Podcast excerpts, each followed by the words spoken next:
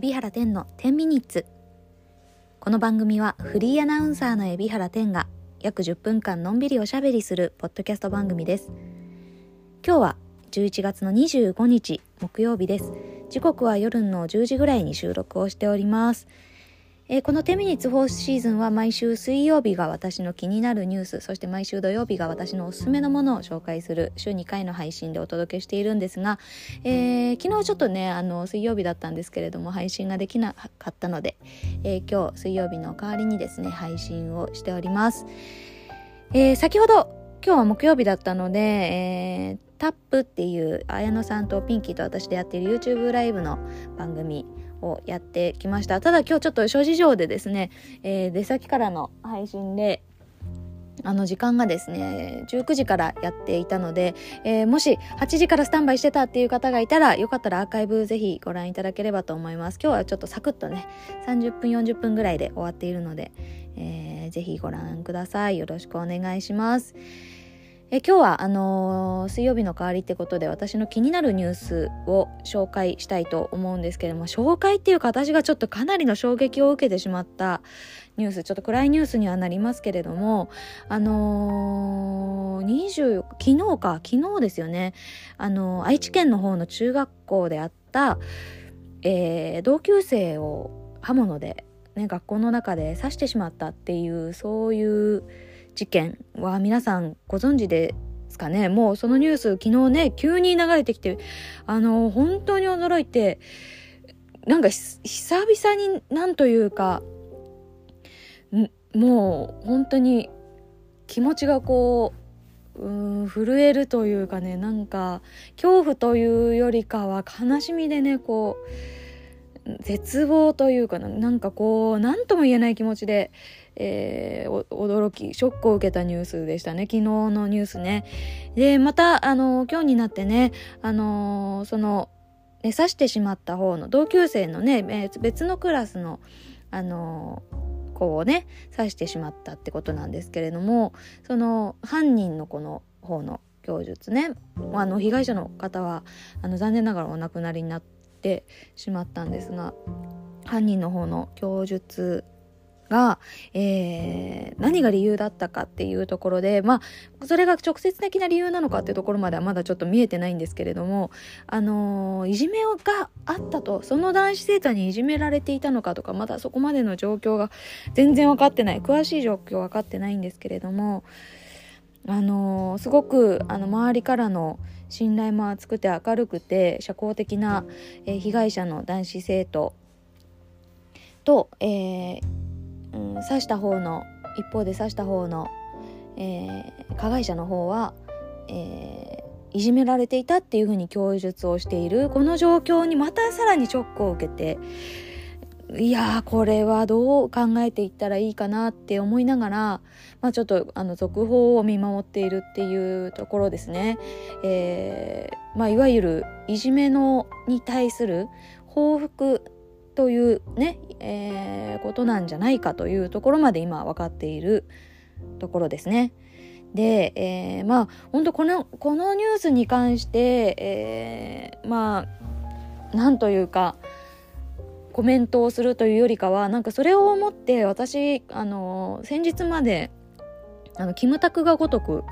をねやってたんですよゲームねこれ急にゲームの話になってすいませんなんですけれどもあのもうポッドキャストでも言ったかもです。ツイッターでも言ったかもなんですが、キムタクがごとく、えー、あ、これ正式名称じゃないんだよな、ゲームの。えー、木村拓哉さんが、えー、モデルを務めてる、えー、プレステのゲームですね。竜が如くのなんかちょっと姉妹版みたいな感じのゲームなんですが、ロストジャッジメントっていう、そういうゲームを、えー、先日までやっていまして、で、このまあ、ざっくり説明すると、えー、木村拓哉さんが弁護士で無罪弁護士でありながら、まあなんかちょっと過去の、えー、トラブルなどもあって、今は弁護士だけれども探偵業をしているっていう、そういう、えー、ストーリーなんですね。で、このロストジャッジメントっていう、まあこのキムタクが如くの2作目になるんですが、この2作目ではテーマとして描かれてたのがちょうどいじめの問題だったんです。で、あなんかもうこれもネタバレになるからあまりこう言うに言えないんですけれども過去のそのいじめの問題に対して、えー、うん報復をこう何て言うんですかねしていく様子っていうんですかねうんまあそうですね過去のいじめに対しての報復をテーマにした作品なんですね。で、えー、と本当になんかこのニュースを見た時にこうゲームと比べるわけじゃないんですけれどもあやっぱり本当にすごく最近やってたゲームでもあったので、えー、なんかそのロストジャッジメントねキムタクが如く2を思い出して何とも言えない気持ちになりました。もし、まあ、まあないと思いますよ。ないとは思うけどもしこのキムタクが如く2を見て報復に対する思いとかをね抱いた。まあないと思うけど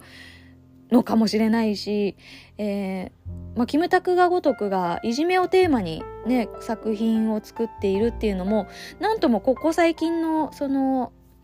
うんニュースの話題の中ではいじめの問題ってあんまりこうね昔ほどは取り扱われなくなってきてたからあのー、なんか急にいじめをテーマにしたそのゲームだったのでうんなんかこう、うん、だからかもしれない。だからこのゲームとこの事件をねちょっと比べているのかもしれないんですけれどもなんかねそのゲームをやってても思ったのがその加害者側の正義っていうのをすごく考えさせられたんですね。その加害者側が思う正義は本当にうーん正義なのかそして情状酌量っていうんですか？情状情状あ合ってます？情状酌量？合ってるかな？がになるのか？この辺りがすごくセンシティブに描かれているゲームで。だから本当に重ね合わせてイメージをしてしまったというかね。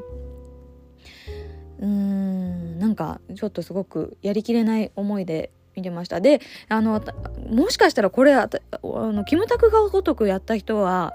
ね、本当に最近出たゲームだから今ちょうどやってる人とかもいると思うんですよ。私結構爆速でクリアしちゃったんですけどあのえー、そういう人たちはもう今まさにこのニュースを見て同じことを感じてる人がいるんじゃないかなと思ってツイッター検索してみたんですけどやっぱり同じようなことを思った人ロストジャッジメントをこう想像したような人がいて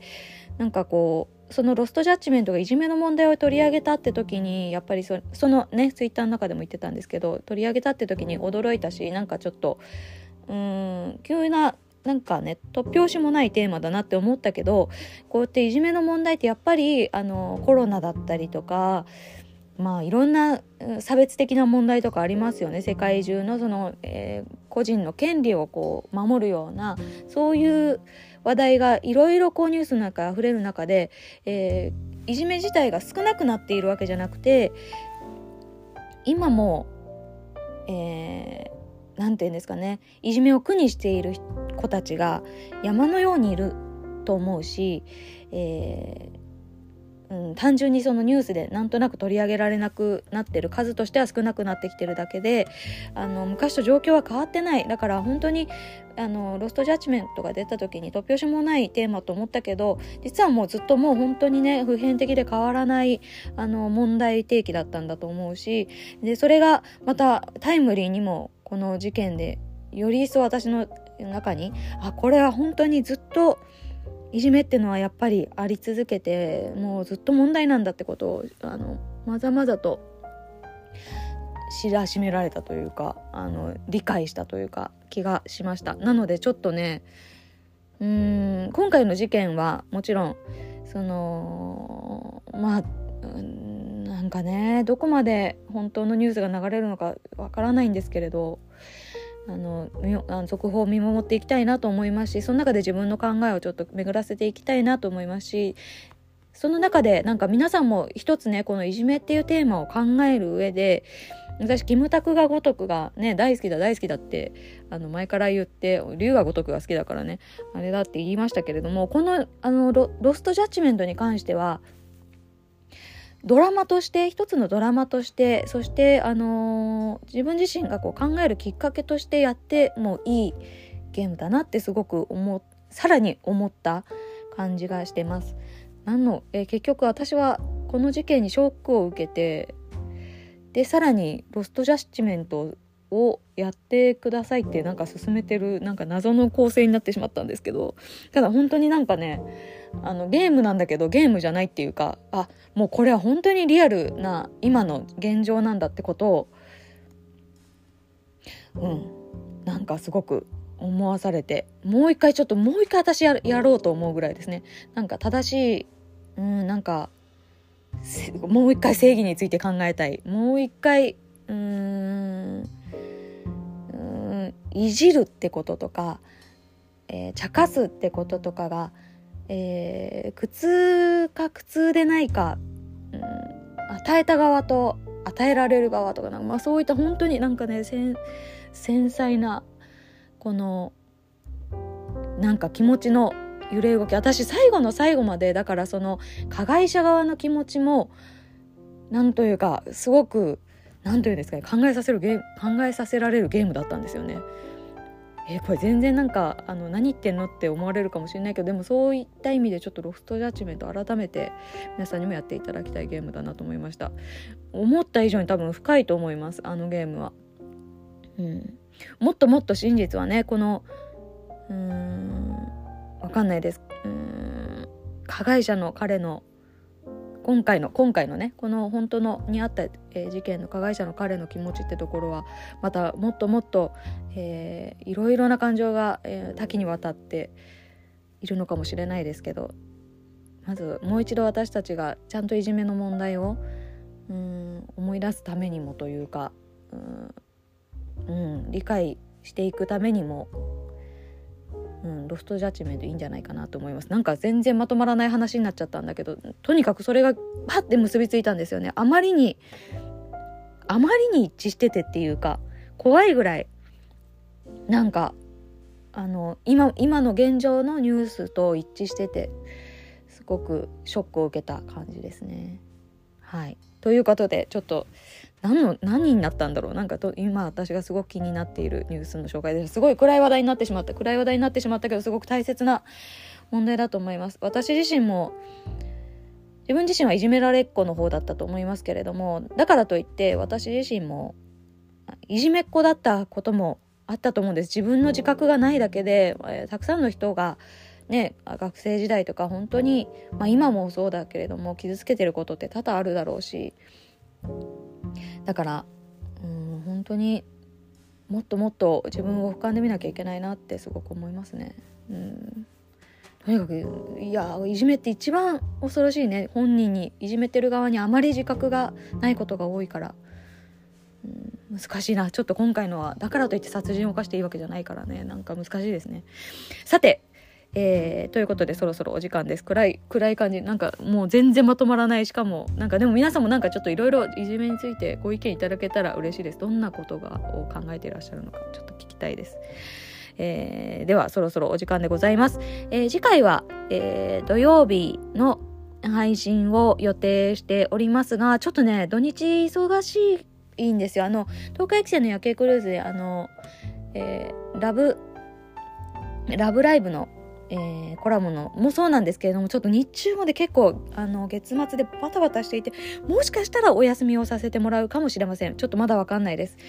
一応土曜日を予定しています。で、えっ、ー、とご支援者様向けのノートを、えー、更新しております、えー、こちらぜひですねご支援者の皆様と、えーご覧いただけたらと嬉し嬉しいです。えー、で、私のこのポッドキャストの制作費は、あの、私がもう本当に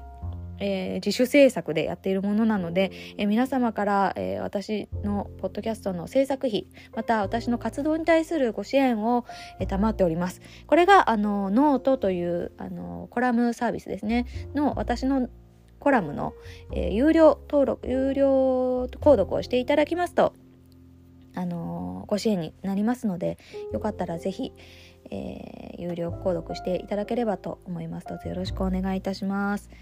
それではまた会いましたら土曜日にお会いしましょう。じゃあね、バイバイ。おやすみなさい。